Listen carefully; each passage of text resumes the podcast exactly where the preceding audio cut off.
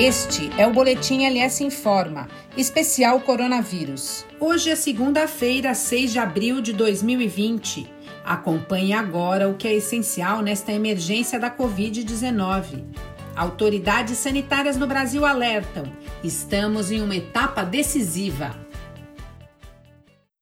Com o vírus se espalhando por diversas cidades, os dados que chegam dos Estados Unidos apontam o avanço da epidemia junto a comunidades menos favorecidas.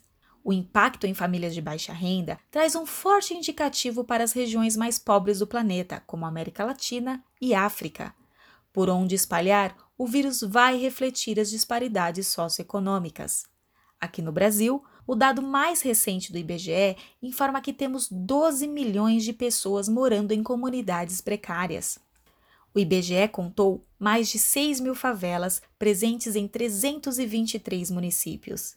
Acolher os brasileiros mal assistidos é um dos maiores desafios deste momento. Além de pedidos de doação, proliferam nos grupos de WhatsApp listas de apoio a pequenos fornecedores locais, são inúmeros prestadores de serviços que podem atender às necessidades dos lares brasileiros neste momento.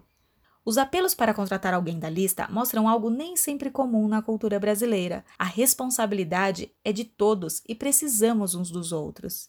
Nesta linha, mais de mil empresas de diferentes setores assinaram um documento público chamado Hashtag Não Demita. O objetivo é reunir o maior número de empresas com o compromisso de não reduzirem o quadro de empregados, pelo menos até o fim do mês de maio. O manifesto dá o tom da responsabilidade social neste momento. A nossa maior responsabilidade agora é manter nosso quadro de funcionários, convoca o documento. A escolha foi feita no Brasil: manter a economia congelada, mas com oxigênio. Para isso, o Estado deve fazer tudo o que for possível para que as empresas possam lançar suas despesas para o futuro. O programa apresentado pelo governo federal vai nesta linha. No mundo dos negócios, há também a preocupação de agir antes que uma empresa se torne irrecuperável.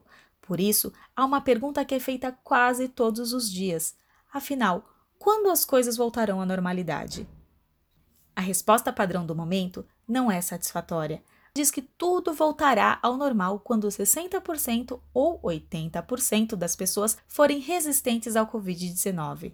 Infelizmente, ninguém ainda sabe quanto tempo levará para chegarmos a este estágio. O retorno às atividades pode começar por região, tipo de trabalho ou faixas etárias. Há muitas conversas em andamento. Se os gestores cometerem erros em uma crise, que seja sempre em nome da prudência e da segurança, é o que recomendam os especialistas. Pelo alerta de autoridades sanitárias no Brasil, estamos em uma etapa decisiva. O achatamento da curva é tudo o que precisamos. Todos ficarão aliviados no final ao perceberem que isolamento precoce ou ainda em tempo salvou vidas e potencializou recuperação econômica mais rápida. Eu sou a Paula Quintas, da LS Comunicação, que, junto com Larissa Skeff e Armando Linhares Medeiros, assino este boletim. Obrigada pela audiência e se cuidem!